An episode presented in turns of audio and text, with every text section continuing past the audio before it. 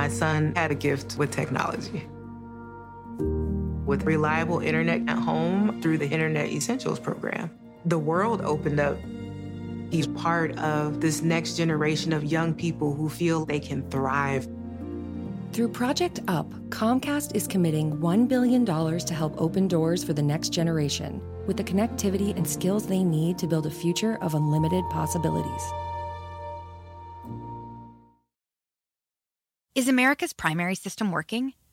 Is the Electoral College still the best process for electing a president?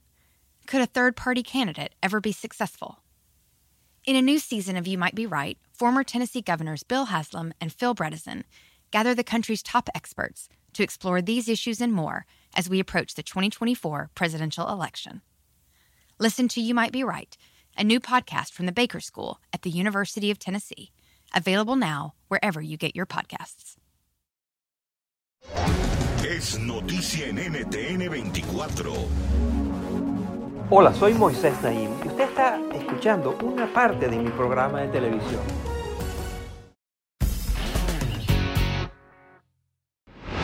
En el año de 1884, representantes de los gobiernos de 26 países se reunieron aquí en Washington para hablar del tiempo. Y ahí llegaron a la conclusión que iba a haber 24 usos horarios, o sea que en un determinado momento hay 24 diferentes horas en diferentes partes del mundo.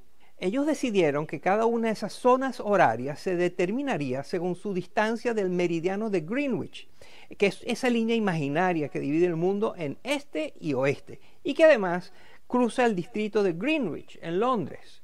Así, partiendo de Greenwich hacia el este, se suma una hora al pasar de una zona a otra.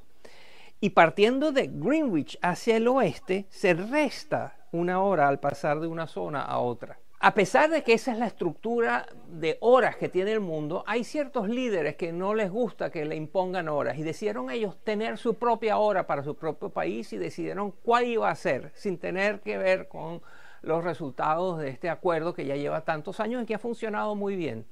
Aquí están algunos de los personajes y de algunos de los intentos por cambiar la manera como vivimos las horas en el mundo. En 2015, el líder norcoreano Kim Jong-un estableció la hora de Pyongyang.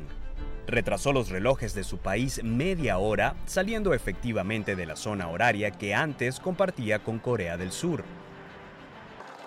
Pero tres años después se celebró la primera cumbre en 11 años entre los países vecinos. La reunión conllevó varios gestos simbólicos, incluyendo el adelanto de los relojes en Corea del Norte. Muchos españoles han argumentado por este tipo de cambio, pues durante más de 40 años ha habido una diferencia horaria entre España y sus países vecinos. Durante la Segunda Guerra Mundial, el dictador español Francisco Franco adelantó los relojes una hora para coordinarlos con el régimen nazi en Alemania. Los críticos alegan que la hora adicional de luz solar que implica este desfase provoca un exceso de trabajo y una falta de sueño. Más recientemente, el dictador venezolano Nicolás Maduro adelantó los relojes media hora para que hubiese más horas de luz en la tarde, una ineficaz curita a los constantes apagones eléctricos que sufre Venezuela. El gigante asiático, por su parte, atraviesa cinco zonas horarias debido a su gran extensión, pero solo se rige por una, gracias a Mao Zedong. Cuando el líder comunista estableció la República Popular China en 1949, decidió que todo el país debería tener la misma hora que la capital, Pekín. La hora de Pekín provoca varios desfases entre China y sus países vecinos al oeste.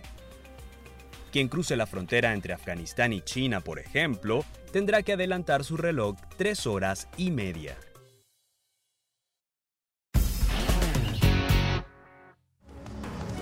Esto es Efecto Naim. Puede verlo todos los domingos por NTN 24, a las 7 de la noche en Washington, a las 6 de la tarde en Bogotá y a las 4 de la tarde en Los Ángeles. My son had a gift with technology. With reliable internet at home through the Internet Essentials program, the world opened up. He's part of this next generation of young people who feel they can thrive Through Project UP, Comcast is committing $1 billion to help open doors for the next generation with the connectivity and skills they need to build a future of unlimited possibilities. You might be right. It's simple, but something you almost never hear in politics today, with each side more concerned about scoring political points than solving problems. I'm Bill Haslam, a Republican. And I'm Phil Bredesen, a Democrat. We're former Tennessee governors, and we invite you to listen to our podcast, You Might Be Right. Join us and guests like Al Gore, Paul Ryan, Judy Woodruff, as we take on important issues facing our country. Listen and subscribe to You Might Be Right, a new podcast from the Baker School at the University of Tennessee.